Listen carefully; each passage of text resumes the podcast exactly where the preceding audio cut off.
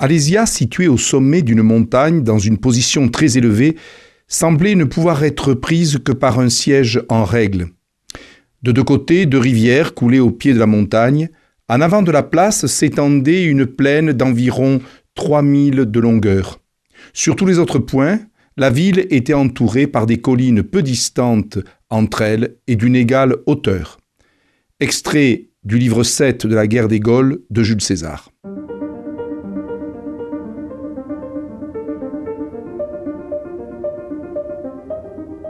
Les fenêtres de l'histoire avec Philippe Foreau. En 57 avant Jésus-Christ, César pouvait estimer que la pacification des Gaules était terminée. C'était donc un fait acquis, même si les pays conquis ou soumis n'étaient pas encore transformés en provinces. César, évidemment, avait gagné cette guerre a priori parce qu'il voulait aussi s'imposer à Rome. Et donc il avait aussi euh, des euh, ambitions et des projets qui dépassaient la seule Gaule. C'est ainsi qu'il euh, fit une courte incursion en Bretagne, c'est-à-dire en Angleterre actuelle, et qu'il avait des projets de traverser le Rhin pour peut-être éventuellement conquérir une partie de la Germanie. Mais le problème, c'est que à partir de 54, il y eut des troubles. Euh, la pacification n'était peut-être pas un fait totalement acquis. Mais surtout, deux ans plus tard, en 52, sous la direction d'un certain Vercingétorix, eh bien, une grande partie de la Gaule se soulevait contre la présence romaine.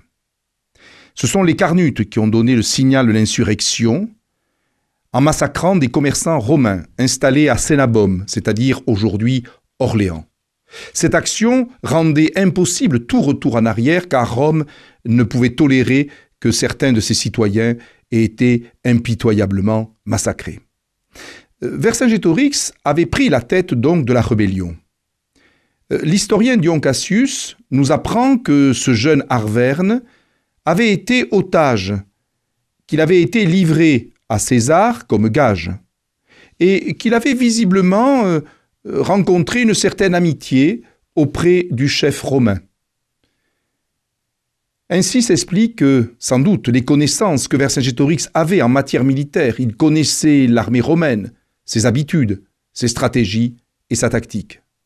Ce qui fait que pendant euh, quelques mois, eh bien, il a pu tenir la dragée haute aux légions de César.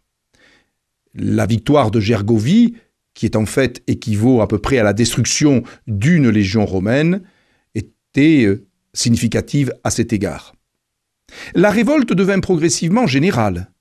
Et c'est pour cela que la tribu des Édouins avait convoqué à Bibracte, au mont Beuvray, un conseil de toute la Gaule, persuadé que finalement euh, Vercingétorix pouvait mener les Gaulois véritablement à la libération et à se débarrasser d'une euh, domination romaine qui s'était installée il y a à peine quelques années.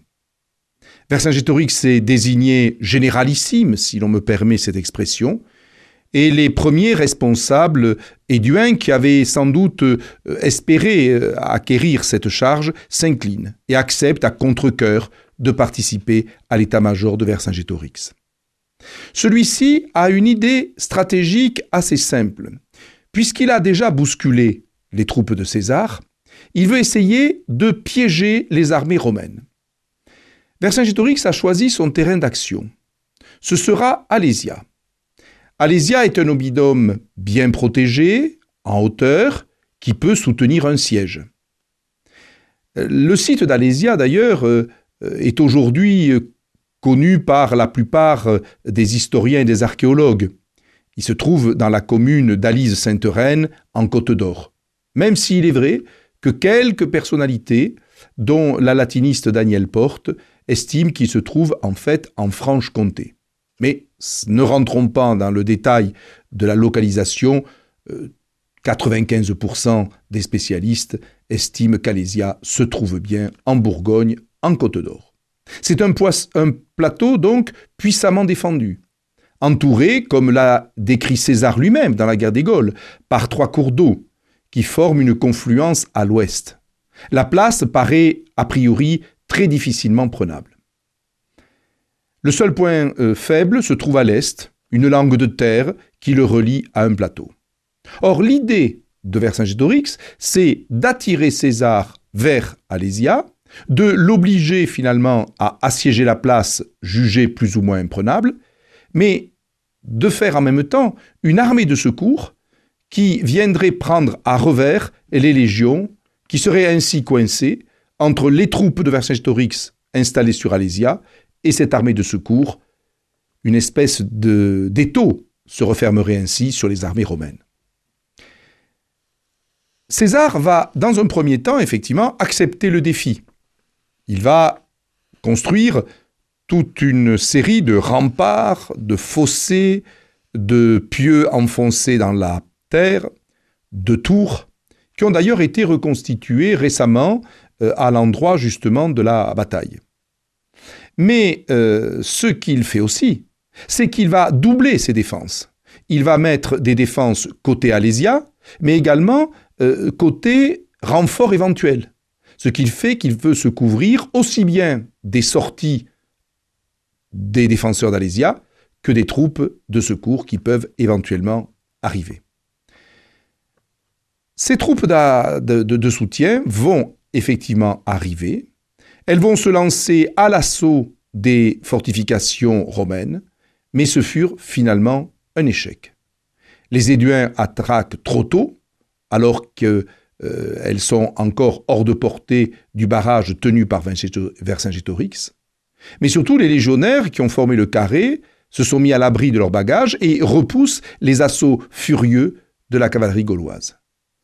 De toute évidence, il semble bien d'ailleurs que le plan de Vercingétorix ait été éventé et que les Romains sont au courant de cette stratégie euh, d'éventuel encerclement des Romains. La cavalerie des Éduins a des pertes considérables on parle de plusieurs dizaines de milliers de morts. Quoi qu'il en soit, il semble bien désormais que Vercingétorix se retrouve coincé sur l'oppidum d'Alésia.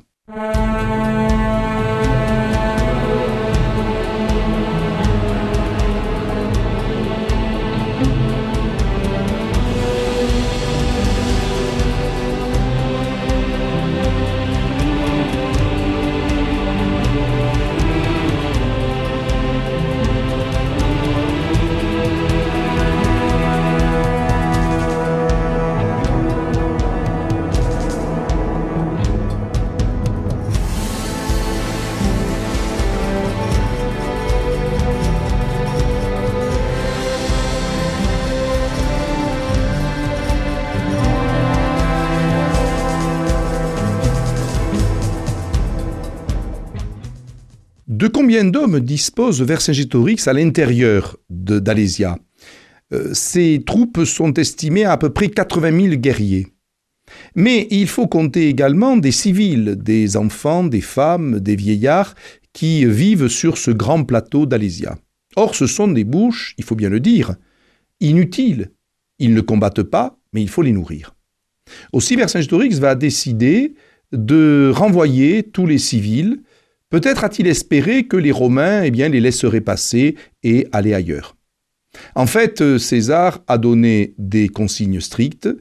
Euh, les populations civiles renvoyées d'Alésia vont en fait errer sur cette espèce de no man's land entre l'oppidum et les fortifications romaines, ce qui fait que beaucoup vont mourir de soif, de faim, de fatigue.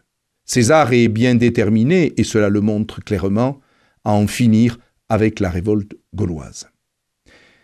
C'est vrai que Vercingétorix euh, a espéré encore à nouveau euh, une armée de secours qui pourrait éventuellement venir le libérer.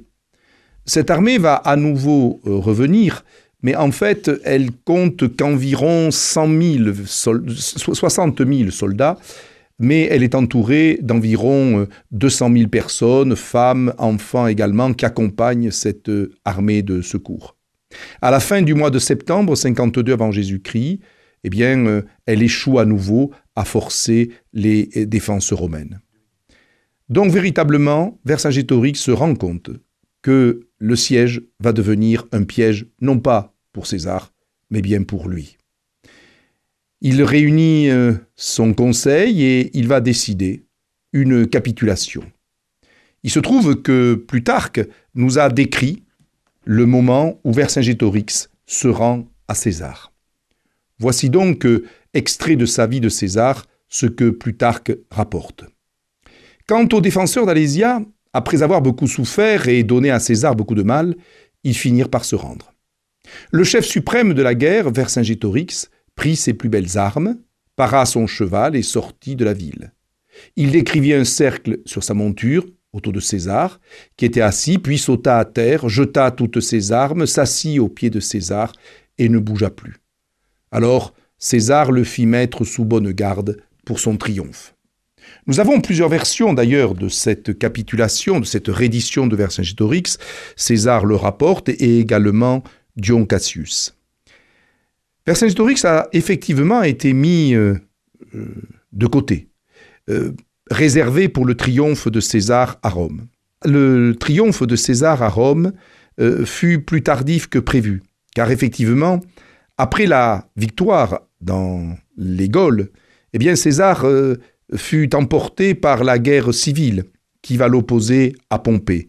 Les deux hommes vont se disputer le pouvoir suprême à Rome. Ce n'est qu'après la victoire de César sur euh, Pompée que le triomphe fut organisé en 46 avant Jésus-Christ. Vercingétorix en fit partie. Il fit euh, partie du défilé qui, euh, dans une ambiance sans doute extraordinaire, comme tous les triomphes romains, avait été de mise dans la capitale du monde, comme elle estimait l'être. Quant à Vercingétorix, après le triomphe, il fut ramené à sa prison et il fut étranglé. César avait le sens de l'amitié, pardonnait régulièrement, mais de temps en temps faisait aussi preuve d'une extrême rudesse.